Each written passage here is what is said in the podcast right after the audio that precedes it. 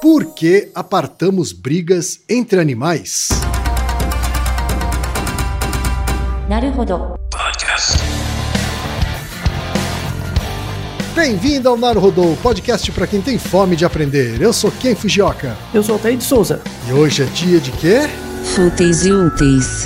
Altaí, vamos para os recados da paróquia. Quais são? Número 1, um, vai no iTunes Store, dê 5 estrelas e faça o seu comentário. Isso aí. Número 2, indique um episódio do Naruhodô para alguém que nunca ouviu o Naruhodô ou mesmo nunca tenha ouvido um podcast. Vamos aumentar o tamanho de nossa podosfera. E número 3, Altaí. Ah, O número 3 é sobre ajudar a manter o Naruhodô no ar, Altaí. isso aí. E para contribuir, basta usar o aplicativo PicPay e assinar o apoio mensal de 15 reais. São duas Coca Zero, querido ouvinte, querido ouvinte. Uma para Altair e uma para mim.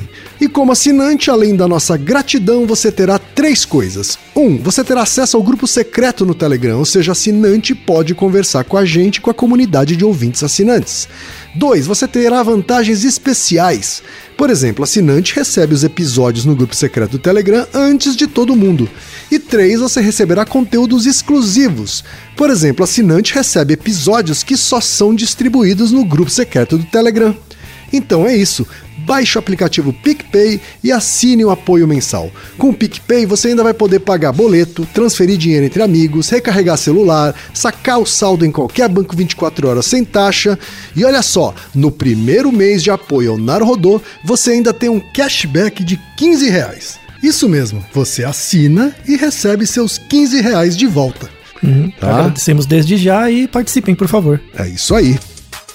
Antes da pauta, mais um recado. Naruhodô está abrindo espaço para as mulheres podcasters, porque representatividade é importante também na podosfera. O destaque de hoje vai para o podcast Publicitárias com A, de Cuiabá, Mato Grosso, comandado pela Débora, pela Laura e pela Yandra. Ouça o recado que elas deixaram para você, ouvinte do Naruhodô, e conheça o podcast Publicitárias com A. Oi, ouvintes do Naruhodô! Nós somos as publicitárias com A. Somos um movimento de profissionais da publicidade, atuantes na área ou não, e trabalhamos juntas com o objetivo de somar habilidades para fortalecer as conexões e o desenvolvimento da nossa área de trabalho. O nosso podcast é um braço do nosso movimento. Aqui a gente fala sobre a mulher no mercado de trabalho da publicidade e da comunicação. E eu sou a Laura. Eu sou a Débora. Eu sou a Yandra e eu acho que assim que terminar esse episódio você pode procurar aí publicitárias com a e vir ouvir a gente. E chegamos ao momento Alura, querido ouvinte, querido ouvinte. Eu sei que nessa época de isolamento social a gente é bombardeado o tempo todo com lives, webinars, cursos, e embora o senso comum tente nos convencer de que estamos em home office, a verdade é que estamos sendo forçados a ficar em casa e tentando trabalhar em meio a uma pandemia. Então, meu recado é: antes de mais nada, vá com calma e cuide de sua saúde mental. Dito isso, pode ser sim um bom momento para dar uma acelerada em sua carreira profissional.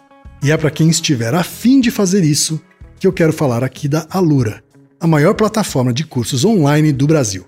Tem mobile, programação, front-end, infraestrutura de tecnologia, design, user experience, marketing digital, data science, inovação, gestão, tem para todos os gostos. E a Alura não é só uma plataforma. Ela é uma instituição de ensino, ou seja, ela garante a qualidade dos cursos que são produzidos por ela mesma. E funciona de um jeito muito simples. Você tem acesso a mais de mil cursos com uma única assinatura. Agora a vantagem: ouvinte Naruhodô tem desconto de 100 reais. Mas para ter esse desconto, precisa acessar a seguinte URL, anota aí, alura.com.br barra promoção barra Naruhodô. Repetindo, alura.com.br barra promoção barra Naruhodô. Altaí, temos pergunta de uma ouvinte, Altaí. Sim, eu, vi- eu ouvinte muito ilustre e uma pergunta bem cotidiana, bem do tipo que gostamos. É verdade. A, a pergunta veio da ilustre ouvinte, senhora Altair de Souza. Isso, muito bem. muito bem, exatamente. Ela é a Ana Luísa Milione, que é psicóloga e tem 34 anos, mora em São Paulo, capital. E ela diz o seguinte, Altair. Recentemente, eu vi um vídeo em que uma cobra python preparava-se para devorar um filhote de cervo, quando é atacada por um humano com um longo galho. A cobra então solta a presa e foge. O vídeo acaba aí. Mas este foi apenas o início de uma grande discussão no Twitter. Enquanto uma vasta maioria bradava que teria feito o mesmo, biólogos, por outro lado, defendiam que a intervenção humana é prejudicial em casos como este e que a vida da cobra tem o mesmo valor que a de sua presa. Independentemente de qualquer juízo de valores, acredito que o que moveu o humano a agir foi a empatia pelo servo. Me ocorreu então a seguinte questão: outros animais também intercedem em favor de presas por pura empatia, sem ganhos secundários? É isso aí, Altair. Aí ela manda, Altair, o link, né, pra matéria. Eu vou ler um trecho da matéria aqui. Um vídeo que mostra o momento em que um homem impede uma cobra python de comer um servo se tornou viral, mas também abriu debates nas redes sociais. Na gravação feita no zoológico aberto Khao Quill, na Tailândia, um homem desce do carro e bate no réptil com um galho para ajudar a presa a escapar. Na internet, as pessoas criticaram a atitude de interferir no ciclo da natureza, já que é normal que animais tenham suas presas e predadores. Altair, a partir desse caso aqui que a Ana Luísa descreveu, o que, que a ciência tem a dizer sobre humanos apartando briga entre, animais e se ah, outros animais também podem interceder em favor de outros animais, Altair? Você já tinha pensado nessa pergunta? Ela é muito boa. Ela é bem boa, tá? E eu não tinha pensado nela. É, então. Lembrando, lembrando assim que é, a, a, pergunta da Ana, aliás, Ana, Ana te amo. Né? Estamos, estamos, ah, aliás. Temos um momento fofo aqui, Reginaldo. Por favor, momento fofo. Oh. Fofinha. Ah, tá saindo lágrima do meu olho, se tá tão fofinho isso. Aliás, a, a, Ana mandou essa pergunta há mais de um ano.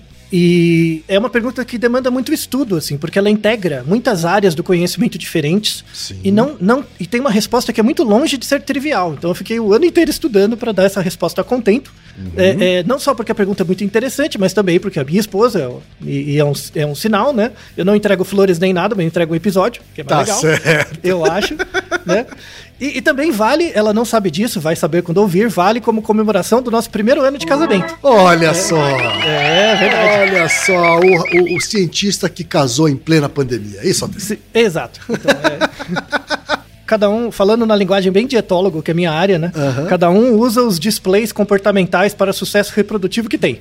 né? Então é isso. Sensacional, é isso é. mesmo. Agora, essa questão da Ana Luísa é a clara evidência de que aqui não tem favoritismo, né? Porque assim, a, pergunta, a pergunta é antiga, do ano passado.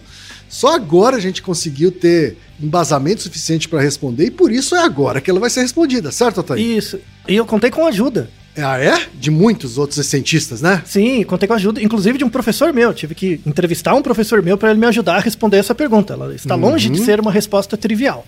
Né? Então é, é muito importante. Antes de tudo, veio o conhecimento e o conhecimento nunca é baseado em opiniões apenas. Tá então, certo. sem evidências, não falaremos nada. Né? Então, então assim, aproveitando então que é um, um episódio romântico, né, eu também vou mandar o meu Eu Te Amo pra minha mozão, Fernanda. Correia. Fofinha! Ah, tá saindo lágrima do meu olho, se tá tão fofinho isso. Isso. Esperamos a pergunta. Esperamos uma pergunta. tá certo, então. Pode, pode fazer a pergunta? Não garanto que vai ser respondida já. Ah, isso a, gente, é, isso a gente não garante mesmo, como não garante para nenhum ouvinte. Exato. É essa a ideia. Tá? Mas, mas é, é, é, legal essa pergunta porque ela é bem da minha área de origem, assim, né? Da etologia, uhum, né? Sim. É, é, apesar de eu ter doutorado em etologia humana, né? A etologia surgiu como estudo do comportamento animal em geral, né? Uhum. E, e, é uma área relativamente nova né, do conhecimento, vem da, da, intersecção da biologia com a psicologia, com a ecologia, enfim, uhum. né? E, e, a gente já fez vários episódios que abarcam um pouco esse tema, tá? Certo. Mas essa questão de apartar briga é, é, é, muito interessante, assim, você... Se você vê o vídeo, né? Esse vídeo, na verdade, viralizou no Twitter no ano passado mesmo, né? Deixamos o link pro vídeo. Sim. É basicamente, tipo, tem um, uma cobra gigante comendo um cervo, e aí passa um carro com uma pessoa que viu, E a pessoa simplesmente para o carro, e tinha outras pessoas também, né? Sim. Para o carro e começa a bater na cobra. E aí a cobra, normal, o comportamento, né? Ela, ela está no meio do comportamento alimentar, que é uma coisa longa, né? Demora. E mesmo depois que ela come o bicho, ela ainda fica parada um tempo, né? E vem alguém agredindo, tipo, ah, entre o ganho próximo de comer um bicho em função do- da minha perda de vida, é melhor eu fugir, né? Eu abro mão, é, eu abro mão do ganho próximo para um ganho futuro maior de poder comer outro bicho quando não tem ninguém me incomodando. Claro. Né? Faz sentido. E aí teve uma grande celeuma, assim, pessoas discutindo, ah, por que, por que que a cobra? Né? Por que, que você não pode pensar que a cobra, na verdade, ela precisa comer? E o outro, ah, tadinho do, do cervinho, tadinho do, do bichinho, né? E, e aí entra essa discussão, né? Só que as pessoas não param para pensar que tem um agente, tem um terceiro. E, e quando você pensa em apartar briga, necessariamente você tem que pensar no papel da agressividade, né? Aí a gente tem que discriminar o que é agressão, o que é violência e o que é comportamento apenas. No caso do, do, da, do bichinho, do cervo e da cobra, ali é um comportamento. No olho do terceiro, pode ser visto como um comportamento ligado à agressividade ou violência. Mas no olhar da cobra, dificilmente ela tá cometendo uma violência, ela só tá comendo. Isso. Né? Eu não tenho culpa que você não gosta do jeito que eu como, mas eu tenho que comer. Né? Aham. É algo assim. Então tem muita essa coisa que a Ana comentou bem do papel da empatia, né? Será que a gente, o, o humano, teve esse comportamento porque ele teve empatia pelo cervo? Isso é uma, uma explicação possível. A outra é, por que, que a gente empatiza mais com o cervo do que com a cobra? Sim. Tem uma outra explicação. Verdade. E a, e a terceira é assim, é um ambiente natural. Tipo, a cobra podia atacar, né? Tipo, que, qual, qual o ganho que eu tenho, sendo que eu sou um organismo de outra espécie, qual o ganho que eu tenho em apartar? Uhum. né? Por que, que o humano. Será que o macaco faria isso? Se tivesse um chimpanzé perto? Então, essas são perguntas que vamos responder hoje. Que são perguntas muito interessantes que falam da nossa história evolutiva. É, mas, para começar, gostaria de apresentar a todos vocês um dos meus professores de graduação, que é um, um primatólogo, trabalha muito com macaco, mas tem um grande, grande conhecimento do comportamento animal em geral, assim, já há algumas décadas, que é o professor Eduardo Toni. E eu fiz para ele exatamente essa pergunta. Eu expliquei para ele o contexto, né, o vídeo e tal. E aí eu falei, por que que isso acontece? E aí eu queria compartilhar com vocês a resposta dele. Então, quem, por favor, é, apresente o professor Edu. Vamos ouvir então o professor Eduardo Ottoni. Ele é etólogo, possui graduação em Ciências Biológicas pela USP, mestrado, doutorado e livre docência em Psicologia Experimental pela Universidade de São Paulo. É professor visitante da Universidade de Kyoto, é professor titular do Instituto de Psicologia da USP pesquisador do CNPq, desenvolvendo estudos nas áreas de psicologia evolucionista e do comportamento e da cognição animal. Fala, professor Eduardo. O exemplo que você pensou não foi o contrário, né? Tá lá aquele bezerro escoiciando a pobre cobra ali e você entra lá para salvar a cobra, né? Esse é menos provável, né? Aí eu diria que a gente tem alguns vieses que se eh, amplificados de várias maneiras, né? Eu acho que tem várias camadas, né? Primeiro, a gente tem mecanismos de empatia por outros bichos, especialmente se eles tiverem caras, olhos grandes, etc., caras fofinhas, né? Aqueles mecanismos que inspiram cuidado, que foram selecionados para cuidar de filhotes humanos, né? Coisas que tenham caras fofas, olhos grandes, etc., também tem uma grande chance de serem, eh, de desencadear essas respostas automáticas, né? Aí a gente pode pensar simplesmente em em adaptações eh, eh, cognitivas e os domínios próprios e atuais lá, o Dan Sperber acho que falava nisso, né? Então, não estou trocando alguém ali, né? A ideia de que de que certos de que as propriedades físicas estímulo, se você vê uma mangueira vermelha no meio da, da, da grama e está distraído passeando pelo jardim, aquilo lá pode desencadear uma resposta sua como se fosse uma cobra, você leva um susto ali, etc., porque aquilo foi parecido o suficiente para desencadear uma resposta, né? Então a gente usa isso o tempo todo, né? Não, não foi nem o anime que inventou, foi o anime copiou o Walt Disney na, na descoberta básica ali, já tinha os ancestrais, mas foi o Disney que divulgou o olhão grande dos personagens, que torna eles mais fofos, etc. Né? Então a gente usa esses estímulos eh, esses estímulos rudimentares nossos de, de, de responder a certas carinhas. Então, só isso, já uma carinha diz que pareça fofa, já pode produzir algum grau disso, né? Ah, agora, a gente, além de tudo, quer dizer, então, eu estou pensando no nível mais rudimentar ali, se for um bicho bonitinho, um panda, por exemplo, aí tem certas carinhas que vão provocar mais isso. A cobra, por exemplo, vai estar numa séria desvantagem, né? Ah, precisa ser um, um bicho mais, menos parecido ainda com uma carinha, para a gente achar que a carinha da cobra, de repente, funcionou em algum caso, né? Mas certamente, numa situação dessas, o, o, o, o, o viadinho já ia ter uma vantagem em relação à cobra nesse sentido. Mas acho que aí tem camadas outras adicionais, né?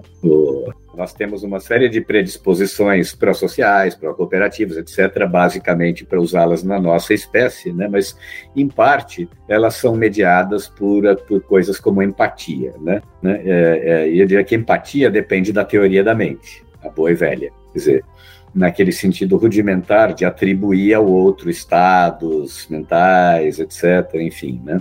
E ao atribuir coisas não só o conhecimento e o conhecimento, a CLM, aquelas coisas todas, né?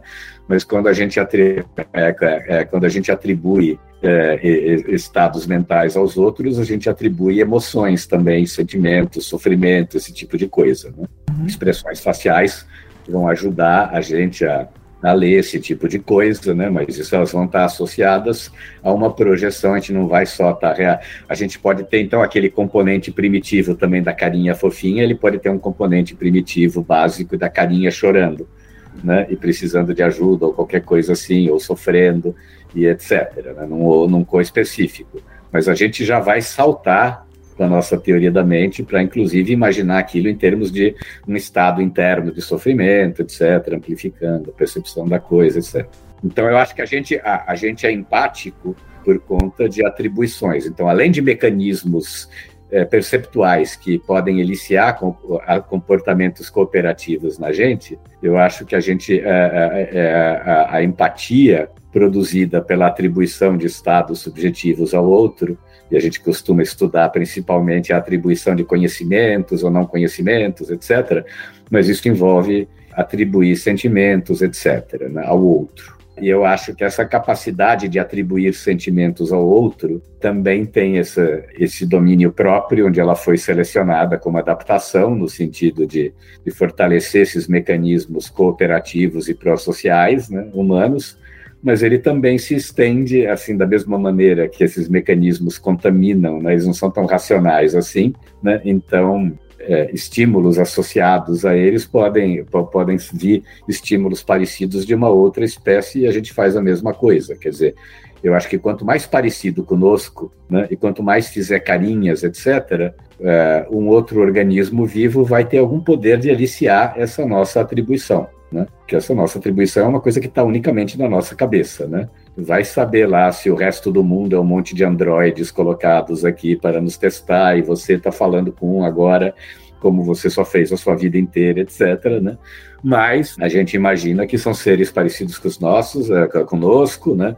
E salvo autismos extremos, a gente atribui estados parecidos, isso ajuda a gente a, a gerenciar as nossas iniciativas pró-sociais, etc. Enfim, né, um monte de outras informações vão entrar no jogo, tipo, quão poderoso é um, outro, etc. Mas eu acho que a, gente, a nossa capacidade de empatia é uma motivação pró-social associada a uma capacidade de atribuir coisas como sofrimento, etc., ao outro, né? E eu acho que quando a gente, quando a gente olha para a cara de um outro bicho, né, o outro bicho, dependendo da cara dele, vai ser capaz de produzir essas respostas na gente em algum grau, né? Então eu diria que isso pelo outro bicho, tirando o, o bezerro que é nossa comida de amanhã, etc. Não é que a gente está amando a vida dele, a gente não está querendo que a cobra coma o nosso bezerro, que é outro caso, né? Ah, isso está no mesmo nível do que a formiga e o pulgão dela ali, alguma coisa do tipo, né? Mas o que eu acho é que a gente extrapola uma capacidade empática que foi selecionada para a nossa pró-socialidade. Em parte, né, ela é guiada por essas dicas mais, quer dizer, a atribuição da empática vai ser guiada por aspectos de similaridade, né, é, que você vê nesse outro organismo, né. Então, acho que isso vai, é, esse grau de similaridade do que você vê no outro organismo vai explicar desde por que, que você vai salvar o, o viadinho da cobra, mas menos provavelmente a cobra do viadinho, né? Quer dizer, depois você pode até elaborar mais uma similaridade taxonômica, pensar no cara como um mamífero e a cobra como um réptil, etc. Mas acho que isso já são racionalizações posteriores ali. Né? Você basicamente vai reagir assim. Quer dizer, Aí você vai ter outros aspectos. Você pode se identificar, no caso da cobra versus o viadinho, acho que tem duas coisas acontecendo. Né? Primeiro, o viadinho tem uma carinha mais fofinha do que a cobra e, uma, e dois olhinhos, etc., que talvez pareçam mais, enfim. Mas além de tudo, aí você tem outro problema que me ocorreu agora, que a cobra é um predador humano. Né? Então a cobra é tudo de mal já de cara não é um ser que o humano nunca viu. O humano já tem claras adaptações cognitivas para aprender o medo de cobra rapidamente, né? Então aí você já juntou um componente anti-cobra também na história, né? Altair, adorei o, o, o, professor Eduardo pensando alto com a gente, Altair. Sim, pois é. Né? Pois é. Não foi só uma resposta, ele estava articulando mentalmente em voz alta aqui pra gente, Altair. Isso, exatamente, como se estivesse aqui com a gente, né? Uhum. É, é, e é interessante porque, assim, como, como etólogo também, né? É, a, os etólogos têm preocupações muito parecidas, por exemplo, com os antropólogos. Né? O áudio do professor Edu tem muitos aspectos que a gente vai tratar. A primeira, assim, é como você define o problema. Tudo bem, é, eu estou vendo uma cobra comendo um bichinho, né? Uhum. A questão é, em que contexto? O que, que o bicho representa para mim? Então, por exemplo, se fosse uma cobra comendo um bezerro e eu sou o dono da fazenda, né? Claramente tem um conflito de interesse ali. Eu não quero que o, a cobra coma o, o bezerro, né? Porque eu vou ter uma perda de algum grau, não genética, mas econômica. Aí justifica, aí tudo bem. Né? Então, primeiro você tem que delimitar muito bem o contexto ecológico do que está acontecendo e qual a, a, possibilidade de ganho e perda de cada um dos agentes. Né? Isso é muito importante, porque quando a gente trata de comportamento entre humanos, muitas coisas já, são subentendidas. Mas quando a gente trata de comportamentos de outros, outros povos, ou, ou outros, ou, que em, em outros contextos culturais ou históricos, ou mesmo outras espécies, a gente tem um, um, um, um fenômeno muito comum de atribuir aos outros estados mentais que muitas vezes o outro não possui. Seja porque é um período histórico em que aquele. O, o, uma definição que você tem não era possível ser pensada, né? Então não, não dá. Ou porque o outro organismo é um outro organismo, tipo, é uma outra espécie. Isso para o etólogo é algo muito caro, assim. Você pensa em que contexto ecológico estamos falando. Quais são os agentes, qual o nível de proximidade genética entre os agentes e, e o que você supõe que é possível o outro organismo ter como estado mental a partir do, a partir do que você conhece dele. Então, por exemplo, quando eu converso com você, Kim, eu consigo fazer uma inferência mais acurada do que talvez você esteja pensando. Seja porque a gente convive da mesma cultura, fala a mesma língua, se conhece, tem conhecimento pessoal já há algum tempo, e também porque a gente é a mesma espécie, né? E estamos vivendo na mesma época. Agora, quando eu faço isso com um cachorro, com um gato, com uma cobra, com, com um cervo, aí é diferente. Não, não, essa paridade não é tão fácil. Eu assumir que, por eu estar vendo um, um bezerro emitindo uma vocalização de dor ou de perigo, né, ou de alarme, eu inferir que ele está passando pela mesma coisa que eu estou pensando. Isso não é fácil de provar, tá? Isso não é nem um pouco trivial.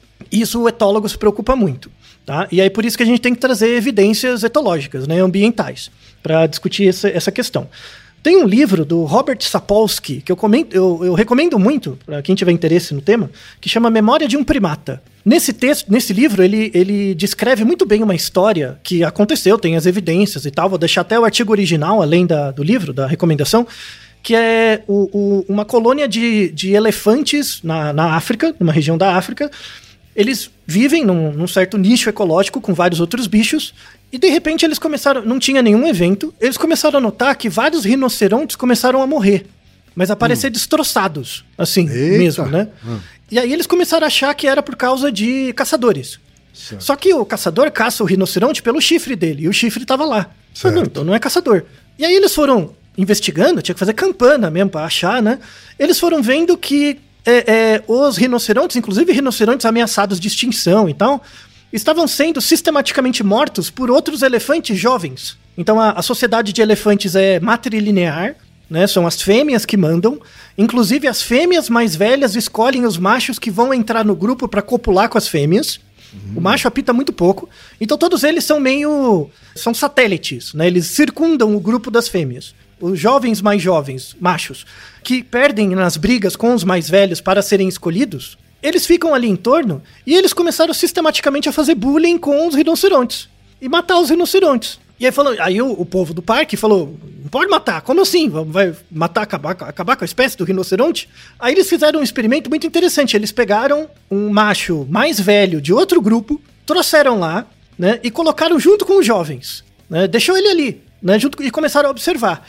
E aí eles viram que a taxa de morte de rinocerontes tendeu a zero. Não teve nenhum avistamento de uma situação em que um jovem ia bater no rinoceronte e o velho chegou e falou: para. Não teve isso, sabe, de apartar. Mas simplesmente parou a agressão aos rinocerontes. Parece que a presença daquele indivíduo ali ressignificou a, a, a, o status de dominância entre os machos, e aí a sensação de agressividade diminuiu. Em geral, os machos que matavam os rinocerontes eram os machos que perdiam nas brigas com os outros machos.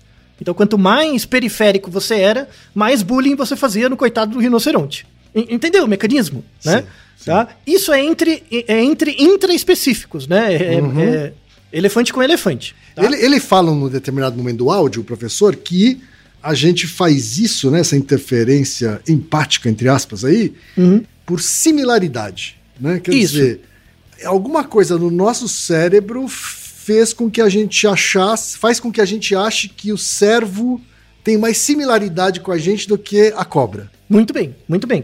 E aí a gente revisita um, um Naruhodo antigo, que é um 174, que é porque as nuvens têm formato de alguma coisa, né? Que é a pareidolia.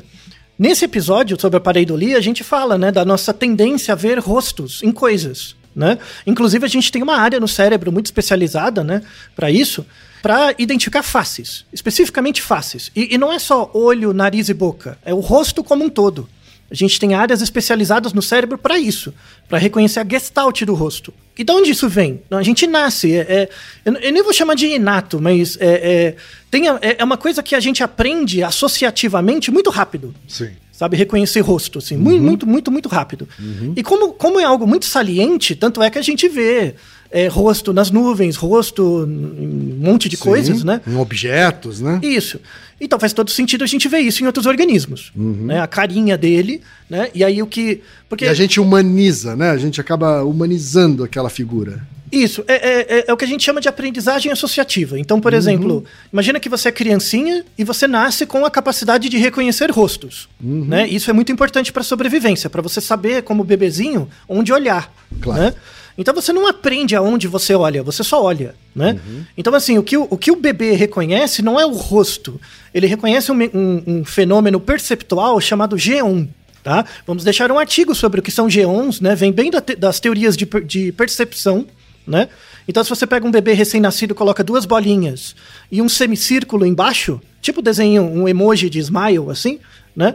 O, o bebezinho fixa um pouco o olhar. Então ele tem uma maior preferência em passar tempo olhando aquele padrão estereotipado do que qualquer outro padrão, né? Isso é uma preferência associativa, né? Aí, aí imagina, eu tô vendo, eu olho um rosto, aí esse rosto devolve alguma, alguma estimulação para mim, eu reproduzo, então rapidamente eu aprendo. Conforme eu vou ficando maior, vai tendo uma generalização da aprendizagem associativa. Então toda vez que eu vejo um rosto, eu ganho alguma coisa, eu recebo algo, enfim. E aí depois eu, eu começo a associar aquela pessoa que eu tô olhando o rosto com. Por exemplo, eu vejo minha mãe triste. E aí eu reconheço os traços de alguém triste pelo olho ou pelo rosto. E aí eu aprendo, eu associo que para o meu organismo co-específico a mim, aquela expressão facial lembra tristeza. Isso me gera um certo estado interno. Então, tanto é que quando eu, eu, eu sinto tristeza, eu emito umas certas expressões faciais e um outro reconhece como sendo tristeza. Só que a gente está falando entre co-específicos. Pessoas uhum. da mesma espécie. Isso não quer dizer que se eu olhar o, o cervo, ele tá pensando a mesma coisa. Porque é uma outra espécie. Certo. Não dá para afirmar isso. Só que o que, eu, o que eu faço simplesmente é uma projeção. Eu projeto o meu, meu estado mental no, no bicho e acho que ele está pensando o mesmo que eu estou pensando. O que claramente não é verdade. Do mesmo jeito que quando você olha pra cobra, você fica pensando, nossa, essa cobra maldita comendo. E a cobra só tá pensando em comer. Sim. Sabe? Não, não, não faz tá, nenhum sentido comportamental. Ela tá suprindo uma necessidade de subsistência.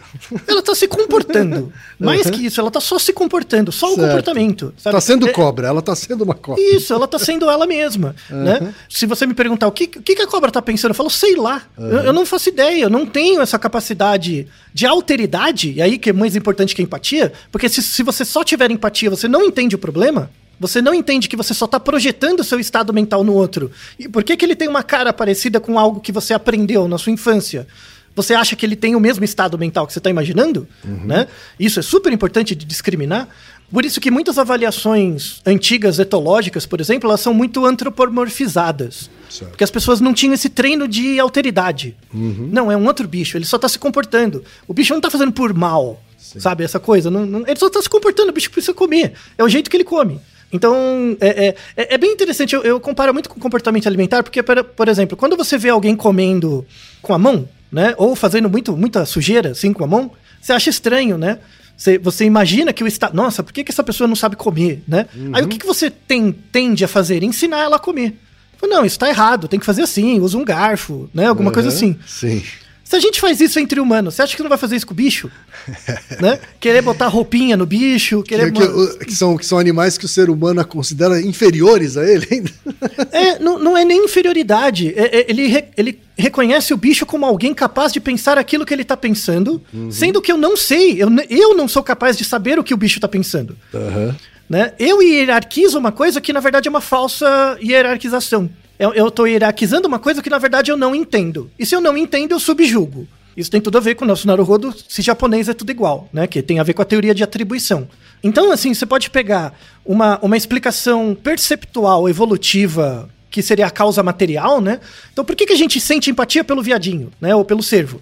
Porque tem, tem uma causa material que é ligado à nossa capacidade intrínseca de perceber padrões de rosto, e isso, por aprendizagem associativa, a gente aprende muito rápido. Isso é a causa material. Depois vira a causa formal, que a causa formal é você generalizar esses- essa aprendizagem associativa para outros comportamentos. Então eu aprendo a ver rostos, a partir daí eu aprendo a discriminar tipos de rosto, eu associo os tipos de rosto, rosto com feliz, alegre, triste, e eu associo isso com eventos sociais que é o que o Edu chama de pró-socialidade, né? Então a gente não aprende a, a ver rosto para salvar bichinhos de cobra. A gente aprende a ver rostos para viver melhor em sociedade, porque nós somos um organismo social. No entanto, isso é generalizável, né? E aí vira causa eficiente. A gente generaliza para várias coisas, como por exemplo para salvar entre aspas o viadinho da cobra, né? Sendo que na verdade a gente que está diminuindo a nossa ambiguidade porque, por exemplo, se fosse uma criança comendo, a cobra comendo uma criança, é uma coisa. No viadinho é, é outro contexto, né? Por que, por, por que que você não vai salvar o, o tadinho da. o viadinho batendo na cobra, porque ele não quer ser comido, ele fica mordendo a cobra, tadinho da cobra, né? Então a gente não faz esse tipo de raciocínio, né? Não, É, não. E aí tem uma coisa que o Edu falou que é super legal, que é assim, a gente tem uma preferência maior pelo, pelo cervo, né?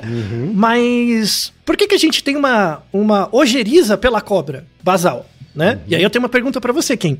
É, medo de cobra é algo inato? O que, que você acha? A gente nasce com medo de cobra? Eu acho que não, porque acho Uhum. que um bebê, por exemplo, que ainda não sabe o que é uma cobra, é capaz de querer tocar na cobra, assim. Isso, muito bem.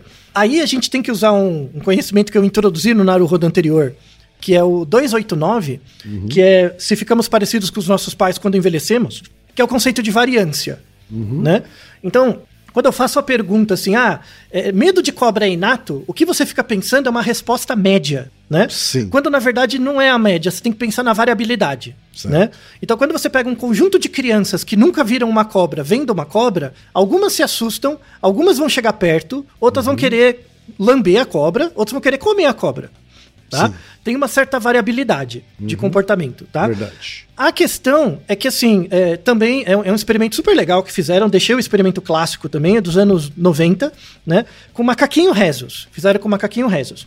Então eles faziam assim: tinha um macaco, né, num lugar, e aí eu fiz uma filmagem de um outro macaco vendo a cobra, tá? Só que assim, esse outro macaco era adulto e ele estava vendo a cobra atrás de um vidro. Tudo bem? Então imagina, você é um macaco adulto que teve convivência na natureza com outros macacos e tudo. Você já viu cobras, ou seja, você já tem a aprendizagem cultural da cobra, tá? Aí eu coloco você num lugar, abro uma janelinha e tem uma cobra. Aí o, o macaco faltou botar um ovo. Ficou desesperado. Aí eu filmei, filmei, né? Guardei essa filmagem. Aí eu, eu peguei um macaquinho filhote e mostrei o vídeo do, do macaco assustado. Só que eu fiz uma edição no vídeo. Eu não mostrei que, eu não mostrei que o macaco estava vendo uma cobra. Eu mostrei só ele desesperado Certo. tá? Só isso, tá bom? Então o macaquinho viu o outro desesperado, ele já ficou meio tenso. Ou seja, tá ele vê o vídeo, tá acontecendo alguma coisa, alguma coisa aí, né? E aí foram feitos grupos, né? Tem vários grupos, mas o, ma- o mais importante é o seguinte: para um grupo de macaquinhos, filhotinhos, né, que nunca tinham visto uma cobra antes, tá? Nunca. Aham. Eu mostrava o vídeo do macaco assustado vendo a cobra. Em outro grupo eu mostrava o vídeo do macaco assustado vendo flores. Então quando ele abria, em vez de ter uma cobra, tinha flores. Certo. Só que eu pegava o vídeo do macaco assustado, entendeu? Fazer uma edição, sim, né? fazer uma sim. montagem, Sim. tá? O react, né? Fazer um react, isso, né? Das flores. Flor, flor mesmo, flor de jardim, Aham, tá? aham. Não tinha nada a ver. Aí o que, que eu, aí eu, eu fazia o quê? Pegava esses macaquinhos e mostrava uma cobra, de verdade, né? Atrás de um, de um vidro. A- as pessoas acham que é uma coisa automática, assim, ah, eu vi o vídeo do macaco assustando com a cobra, quando eu ver a cobra eu vou ficar assustado. Não era assim, tá? É, você vê em média, você tem que ver a variabilidade, você tem que mostrar várias vezes. Então, por exemplo, quando eu pego o macaquinho e mostro o vídeo do outro macaco assustado com a cobra, em média eu tenho que mostrar esse vídeo pelo menos de 8 a 10 vezes pro filhotinho ficar assustado com a cobra, de verdade. Tá? 8 a 10 vezes. Quando eu faço com as flores, né? Ele assustado com as flores, depois eu mostro flores. Em geral, tem que, tem, tem que ser em torno de 120 exposições. 120? 120 exposições pra você, Você tá parear. dizendo que, você tá dizendo que eles, eles chegaram a testar essa quantidade de vezes. Isso, então, isso chama aprendizagem associativa.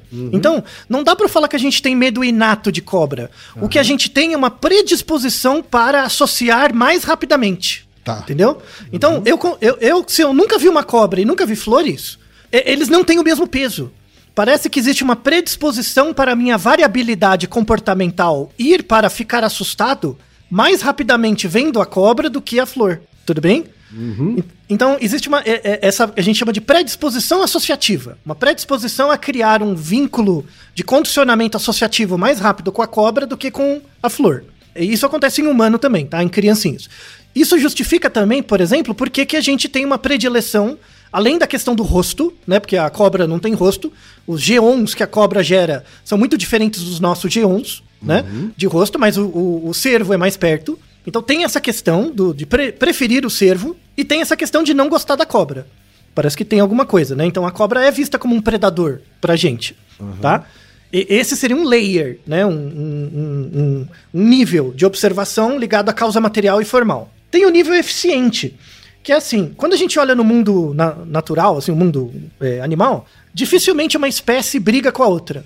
Dificilmente você vai ver treta de elefante com babuíno, com. As brigas acontecem dentro, sabe? Entre as espécies, dificilmente tem treta. É, a não ser quando você vai se alimentar do outro, ou é uma competição por um recurso escasso, tá? Sempre tem a ver com alimentação, assim. Não tem, raramente tem a ver com reprodução e nunca tem, nunca é por acaso. Aconteceu, e aliás, isso é um período, uma efeméride importante, foi a primeira vez que foi registrado na história, estou deixando o artigo, o registro foi há um mês, de uma briga mortal entre chimpanzés e gorilas. Foi a primeira vez. Olha só. É, e, e saiu esse mês. O Max Planck, os, os pesquisadores do Max Planck registraram. s- Saiu um quebra-pau entre chimpanzé e gorila. Porque eles convi- convivem mais ou menos no mesmo espaço. Mas aconteceu alguma coisa que ninguém sabe o que é. Os gorilas ficaram pistola e começaram a ir pra cima do chimpanzé. Os chimpanzés revidaram saiu um quebra-pau. Morreu gente. Morreu gente. né? Foi- Ou um no caso, morreu um primata. Alguns, alguns, não foi só um. E, e alguns filhotes, né? Aham. E a morte é feia. As mortes são terríveis. Tá? Mas, mas rolou uma treta. Uma- um fenômeno nunca antes explicado. Não tem teoria pra explicar isso. Certo. Tá?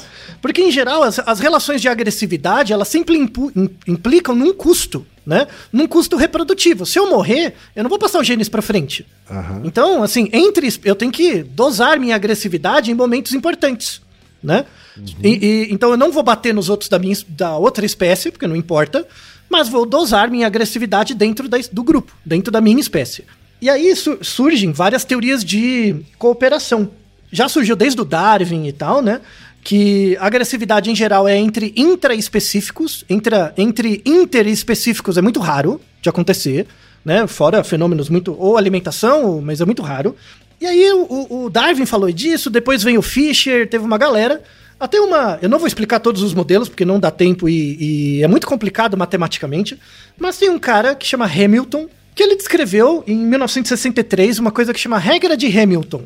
Pra pra explicar a regra de Hamilton, pensa numa balança. Sabe uma balança daquelas que tem pratos? que pode ir para um lado ou para o outro. Ok. Uma balança da, é, old school, né? É, Isso, Analógica. balanças antigas. Isso, que eu quero comparar pesos, né? Isso. Tal, de coisas. A fórmula da regra de Hamilton é R vezes B. Isso tem que ser maior que C. Então imagina uma balança. De um lado tem R e B num prato e no outro prato tem o C. Onde for maior, onde, a- onde pesar mais é onde vai o meu comportamento. Então o que, que seria o R, o B e o C? O R é o grau de relacionamento genético que eu tenho com o organismo. Então eu vou cooperar com você. Para eu cooperar com você, uma coisa que tem que levar em conta é o nosso grau de relacionamento genético. Se você é meu filho, tem um grau de relacionamento genético maior. Se você é meu irmão ou meu sobrinho, é um outro grau. Mas tem, tá? Um R. O que, que é o B? O B é o benefício que eu vou ter em te ajudar. Tá? Então, se eu te ajudar, qual vai ser o benefício que eu tenho? O benefício em termos de descendentes. Então, se você, você é meu irmão e você tem um filho, e eu ajudo o seu filho, eu também, uma parte dos meus genes está com você. Imagina que nós somos irmãos e você tem um filho. Se eu ajudar a cuidar do seu filho, a gente tem um R, eu e você tem um R, e, e está tendo um B, né? O que, que é esse B? Se aquele, se o seu filho também tiver filhos, favorece o nosso sucesso reprodutivo. Tudo bem? Ok. Tá bom? Isso está de um lado da balança. Do outro lado é o C. O C seria o custo. O quanto que me custa te ajudar, tá? Se o custo para te ajudar é muito alto, não compensa. E aí eu não coopero. Se o custo para eu te ajudar não é muito alto em relação a R vezes B, aí compensa eu te ajudar. Então, basicamente, esse é o equilíbrio, né? Ou a lógica de Hamilton. E aí o Hamilton começou a aplicar isso em vários comportamentos animais. Isso funcionava. Tinha várias situações, aí tem outras equações que eu não vou entrar no, no mérito, mas tinha várias situações em que a cooperação ajudava. Só que para o nosso caso, a equação de Hamilton não ajuda. Por quê? Porque a equação de Hamilton só leva em conta um R, que é o relacionamento genético, maior que um, positivo. Então, assim, a, a regra de Hamilton só serve para cooperação entre intraespecíficos. E isso não explica o fato de eu salvar o viadinho da cobra. Então entram outros níveis. E um deles é o nível social. E aí, a gente chega à conclusão, isso tem a ver com a conversa com o Edu também, de que nunca, a, gente vasculhou um pouco, não existem registros, pode ser que existam, mas a gente não tem registros observacionais etológicos de outros animais que não a gente apartando briga de heteroespecíficos. Não existe. Então nós somos, até agora, o único organismo que aparta a briga dos outros, tá? Sem nenhum ganho secundário, né? Se é a briga do meu irmão com outro, aí eu posso até ajudar, né? Fazer aliança. Mas agora, briga do outro bicho, o cachorro brigando com sei lá quem, a maior parte dos bichos olha e sai, sai vaz- vazado. Não tá nem aí, Certo. né? Tá? Então, a conclusão que temos é que nós somos um- o único organismo até agora que aparta a briga dos outros, tá bom? Olha só, hein, É. Altair? Quem diria, hein? Pois é. Aí a pergunta vem, por quê? Né? Um nível é essa questão da, da empatia, né? Então, eu tenho uma predisposição associativa a reconhecer indivíduo, organismos que têm rosto como sendo mais empáticos pra mim. Ou seja, eu acho que eu sou capaz de inferir o estado mental dele. Eu sou, eu sou capaz, mais capaz de inferir o estado mental de um macaco, ou de um cachorro, ou de um gato, ou de um cervo, do que de uma cobra, de um inseto. Por quê? Porque eu tenho áreas no meu cérebro que reconhecem rostos e isso me dá uma predisposição associativa maior a ter empatia por aqueles organismos em detrimento de outros. Então, assim, não é porque eu quero, é, é porque existe já uma predisposição também. A questão é que a cultura coloca mais camadas, coloca mais força nisso também. Então, por exemplo, no, vídeo, o cara aparece num carro e ele tava com outras pessoas. Será que se ele tivesse sozinho, eu, imagina você sozinho no mato e você vê uma cobra comendo um cervo. Será que você apartava sozinho? E por que que você filma? Então imagina que você você tá dentro do carro, aí você olha lá, nossa, coitado do, via, do, do, do cervinho e tal sendo comido pela cobra. Aí você vê uma outra pessoa que começa a filmar, né? Porque tem Sim. que ter a filmagem. Sim. Aí você fala, aí você fica mais macho, né? Agora que tá filmando, então eu vou, vou salvar o dia. Você pega a ripa e desce na cabeça da, da cobra, né? Ou seja, tem um efeito na audiência também, né? Então, o que o Edu comenta é algo muito interessante, que é assim, parece que a gente tem uma predisposição para a pró-socialidade, né? Que é para interagir em grupos, é, e isso é da- entre intraespecíficos da nossa espécie, só que isso gera a- é, é, comportamentos deslocados que acabam é, é, interferindo na ação com outras espécies. Então, na verdade, a gente aparta a briga de outros bichos, porque na verdade a gente tem uma tendência natural a cooperar com os nossos específicos. E esse, e esse tempo de história né, e tempo de, de pressão seletiva no cérebro para cooperar com os nossos iguais, a gente usa isso como um, um, um viés para entender o que é diferente da gente. Certo. Né? Então a gente interpreta o comportamento alimentar de uma cobra como sendo uma violência. A gente é, interpreta o comportamento do leão comendo um gnu como uma violência, pelo nosso olhar, pelo nosso viés. Sendo que acontece há milhões de anos, né? É- é assim como uma célula fazer uma um, um- um- fagocitar outra célula. Eu vou, né? vou fazer aqui então um exercício de chute aqui, Altair. Completamente chute, hein? Uhum. Nada de científico. Claro. Porque ali- nesse caso do vídeo, né, citado pela Ana Luísa, a gente está falando de um animal que a gente já sabe que é muito mais perigoso para nós do que o outro. Agora, vamos supor que seja um gato e um cachorro. Tá? Dois animais que são os dos mais domesticados entre os seres humanos. Né? Um gato e um cachorro se engalfinhando, assim, tá? Os dois do mesmo tamanho. que você acha que a maioria vai é, é, se sentir mais próximo, assim, e querer defender? Depende do agente. Não dá pra pegar uma resposta média. Tem que pegar a variabilidade do, do comportamento possível do agente. né? Hum, Mas você poderia, você conseguiria chutar é, nessa variabilidade qual a quantidade maior de pessoas? A gente não tem dados. outro? Não. A gente não tem dados. Não, isso eu sei. dep- Eu tô querendo que você chute. Então, eu não vou chutar porque não quero. Minha opinião Ah, pronto, ah, pronto. É Não, verdade, Eu, é eu verdade. quero que você chute. Chuta. Não, mas minha, mas minha opinião não importa. Porque Chuta. assim, você, você pode ter pessoas que simplesmente vão embora. Você pode ter pessoas que têm mais empatia por um ou por outro. Isso eu já entendi, Altair. Eu quero E- que você, você dê um ter- chute. Eu falei pra você que era um chute. Não, não, mas, mas, por exemplo, se, se uma pessoa estiver sozinha ou em grupo, é diferente. É, tá. é diferente. Sozinha. Né? Provavelmente não vai fazer nada. Se E tiver entre as sozinha. que fizerem. Não sei, não sei. A, a gente não sabe. Né? Porque aí, aí você, quando conforme você, Você vai não quer chutar, é grupos- isso? É porque eu não você- sei. Você Não se- tenho chute. Mas é claro que você não sabe, é um chute. Isso, Eu- por isso, porque eu não tenho. né? Eu também não sei. Isso. E É, esse, é o, esse é o conceito de chute. a Isso, gente logo nosso não sabe, a gente não sabe. Então eu chuto É. que a maioria das pessoas vai defender o gato.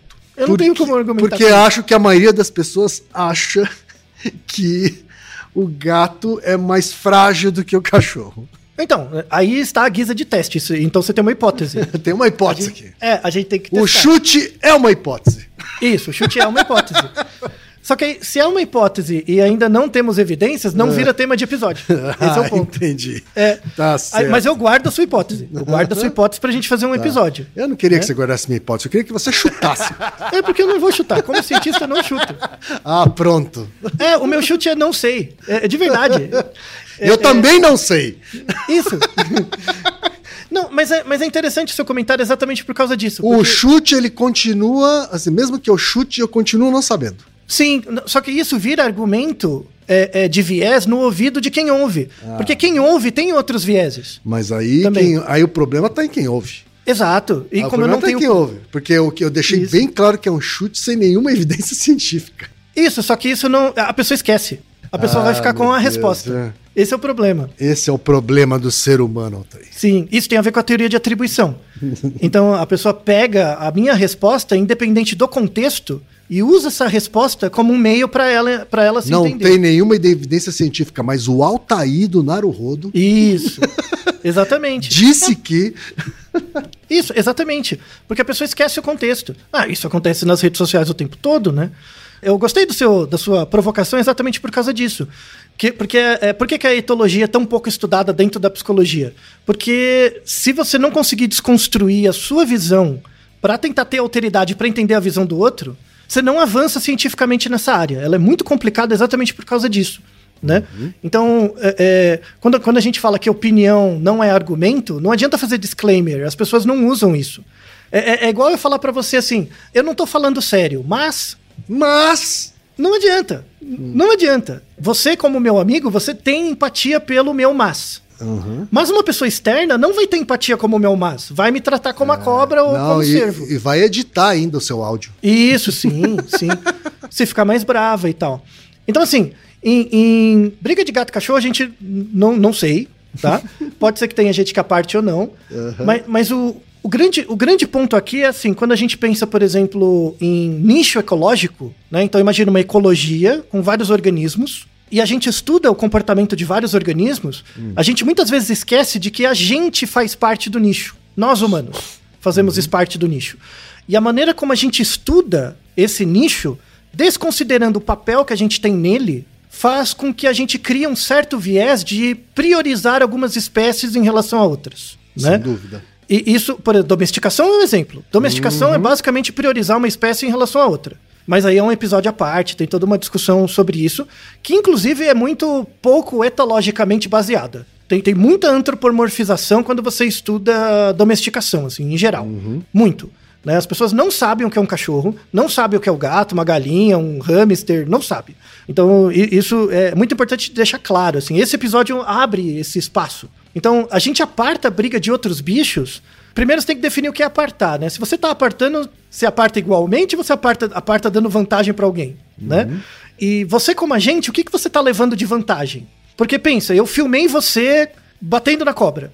Aí, o que me motiva, o que, que mo- me motivou a filmar você e o que, que me motivou a botar na internet, né? É o efeito no grupo. Então, no fundo, não era nem salvar a cobra do viadinho. No fundo, era mostrar para os outros, né? Isso mostra a nossa tendência para a socialidade. Então, é muito interessante a discussão. Muito. Sim, por isso que é uma das áreas da psicologia que eu mais gosto. E etologia é psicologia. Não é biologia. É psicologia. Porque estuda comportamento. Né, de verdade. É, é uma das áreas mais sensacionais.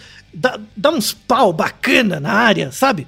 Tem umas treta nervosa. Mas, mas é umas treta boa. Tem um pessoal bom discutindo isso, sabe?